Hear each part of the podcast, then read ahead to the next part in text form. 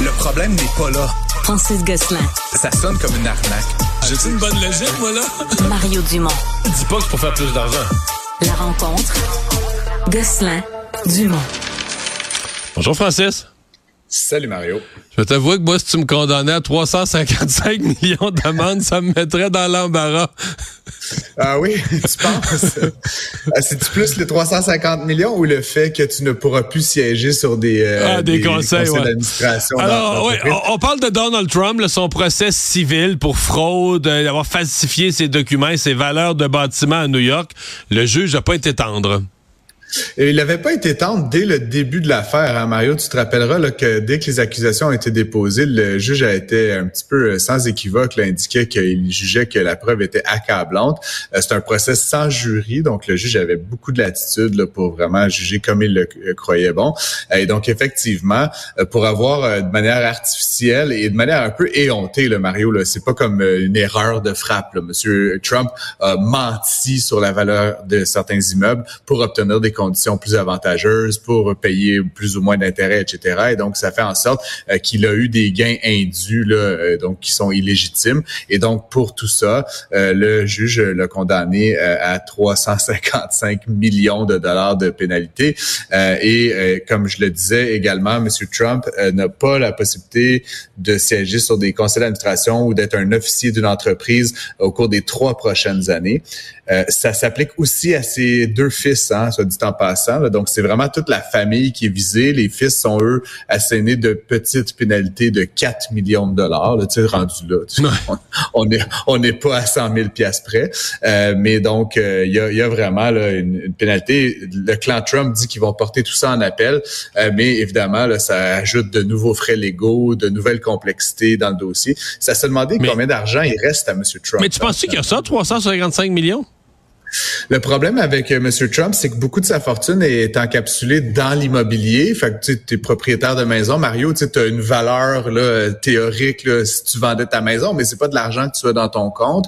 Donc, aux États-Unis, il y a la possibilité de poster là, un, bail, c'est-à-dire de mettre une garantie, donc possiblement de mettre un de ses immeubles et, ou une portion de la valeur en garantie. Mais ça, ce que ça veut dire, c'est que s'il va à la banque pour renouveler une hypothèque, s'il veut le vendre, ben il peut pas parce que forcément l'immeuble est lié à cette à cette condamnation jusqu'à ce que peut-être éventuellement le jugement soit renversé. Mais ça, ça pourrait prendre encore de nombreuses années. Puis selon que M. Trump est président, selon qu'il est encore en vie, selon plusieurs facteurs, là, euh, ça va. moi, je pose la question parce que je pense qu'il ben bon, je pense qu'il y a eu beaucoup on le connaît, il gonfle tous ses succès puis il est toujours le meilleur au monde. Je pense qu'il a jamais été aussi riche qu'il prétendait.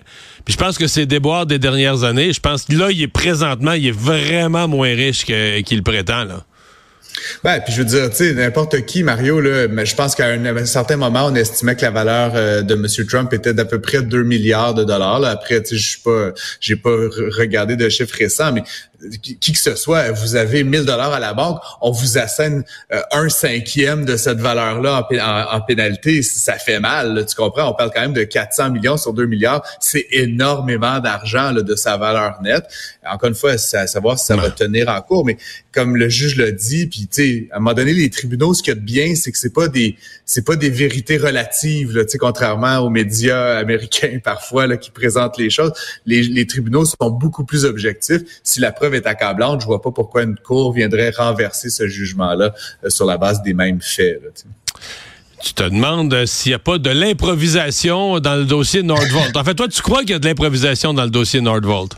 Ben, il y en a eu, du moins, Mario. Puis c'est, euh, tu sais, à chaque jour, on dirait une nouvelle information là, qui, qui ressort, qui montre que le dossier, les parties qui ont été impliquées dans, dans l'affaire étaient, euh, on fait ça un peu dans le désordre. Là, bon, qu'on pense au BAP, qu'on pense aux protestations des écologistes. Encore une fois, il y a un peu de politique là-dedans. Mais là, ce qu'on apprend aujourd'hui, c'est qu'en fait, Nordvolt, qui est essentiellement un bénéficiaire d'argent public, là, tu sais, je veux pas qu'on soit pour ou contre les montants, puis bon, euh, on peut penser que les entreprises méritent des subventions, mais quand on veut avoir des subventions, on s'inscrit au registre des lobbyistes, on monte patte blanche, on fait les choses dans l'ordre. Là, Nordvolt se serait inscrit après avoir fait des représentations auprès de M. Fitzgibbon au registre des lobbyistes. Il y aurait eu des un lunch pas inscrit à l'agenda du ministre qui aurait eu lieu entre le PDG et le ministre. Et ça, ça donne quand ce lunch-là puis l'enregistrement au registre des lobbyistes, on a levé euh, la nécessité de faire un bureau d'audience publique sur l'environnement. Et donc, encore une fois, c'est juste comme la énième goutte, hmm. Mario, là, qui s'ajoute à, tout ça. mais c'est pas... Euh, puis là, encore là, on peut, être, on peut être en fort désaccord, dire le gouvernement n'aurait jamais dû faire ça. Mais moi, quand j'écoute l'histoire, d'où elle commence, puis je l'ai entendu de plus qu'une source, l'entreprise s'installait aux États-Unis. François-Philippe Champagne apprend ça, le ministre fédéral. Il appelle en Suède, il appelle le PDG, il réussit à lui parler, il lui dit écoutez, vous avez pas vu, là, vous prenez fait une erreur, vous avez pas vu tous les avantages qu'on a au Canada, en particulier au Québec, l'hydroélectricité. J'ai vu votre plan d'affaires. Euh, vous voulez la batterie la plus verte, c'est l'hydroélectricité, c'est ce que ça vous prend. Champagne lui appelle Pierre Fitzgibbon. Là, ils se parlent tout le temps ces deux-là, ils travaillent ensemble pour développer le Québec. Il appelle Fitzgibbon. Une fois que tu fais ça, c'est sûr. Est-ce que tu peux dire à l'entreprise, ah ben là, nous, là, si vous arrivez ici, vous allez être mal accueillis, on va vous envoyer au BAP toutes nos pires procédures bureaucratiques. Dire l'entreprise va Non, mais l'entreprise va dire, ben là, regarde, là, moi pas au téléphone, c'était pour me faire suer, là, m'a continuer ce que j'avais prévu, m'aller aux États-Unis. Donc, quand tu veux l'attirer, tu te places dans une position un petit peu de faiblesse où tu es comme forcé un peu de dérouler le tapis rouge puis de dire regarde là, excusez-nous là, c'est un petit peu compliqué chez nous, on a bien des encombrements sur le chemin, mais là, on va vous aider, on va déblayer un peu. Puis encore là, tu peux trouver que ça c'est le mal dans le sens que il y a des règles à respecter, puis le BAP, puis ceci puis cela, ou tu peux dire ben si tu veux avoir le plus gros investissement industriel de l'histoire du pays, ben là, tu fais des arrangements, puis attires l'entreprise, puis c'est comme, ça devient un jugement de valeur, t'es pour ou t'es contre, mais je vois plus ça, moi, comme dérouler le tapis rouge que ben, de l'improvisation, c'est que c'est sûr que tu fais vite. Il y a une forme d'improvisation, mais tu fais vite. Tu fais vite parce que tu veux, tu veux les attirer, là, tout simplement. Ah, mais puis t'as tout à fait raison, Mario. Ben, ben, c'est mon point, je pense. Puis tu sais, j'ose croire que tu sais, de toutes ces sorties médiatiques, puis ces différents euh, faits qu'on apprend là sur Nordvolt depuis quelque temps, euh, le gouvernement de la CAQ va un peu apprendre. Là, puis euh, et j'inclus Monsieur Champagne là-dedans. On a fait vite, comme tu le dis. On a déroulé le tapis rouge, mais à un moment donné, tous les projets industriels ne peuvent pas, tu procéder comme ça, un peu dans le désordre, avec des erreurs assez stratégiques de communication, avec des informations qui sont dévoilées après les faits, etc. Fait, Comme je te mhm. dis, moi, Mario, je l'ai déjà dit euh, en ondes, je l'ai écrit, je suis favorable à ce projet-là. Fait que je suis pas. L'idée, c'est pas d'être contre Nordvolt, c'est de dire le processus. On a quand même, on est dans une démocratie, il faut quand même avoir un minimum de checks and balance pour vérifier que les choses soient faites dans une forme de procédure. la euh, conclusion de mon histoire, c'est que dans un cas comme dans l'autre, si ça tourne bien, comme gouvernement, tu passes. Quand tu le fais comme ça, tiré par les cheveux au max, si ça tourne bien, tu passes pour un génie. Si ça tourne mal, tu passes pour un, le grand risque. un méchant kang. il nous reste 35 euh, secondes. Elon Musk déménage, c'est officiel. Là. Ben, t'as peut-être vu ça, on en reparlera, Mario. Euh, il avait fait, il avait reçu une promesse de bonus, euh, bon, de, du conseil d'administration. La Cour du Delaware a annulé ça. Il a donc essentiellement perdu 56 milliards de dollars. ça lui a déplu. On peut comprendre.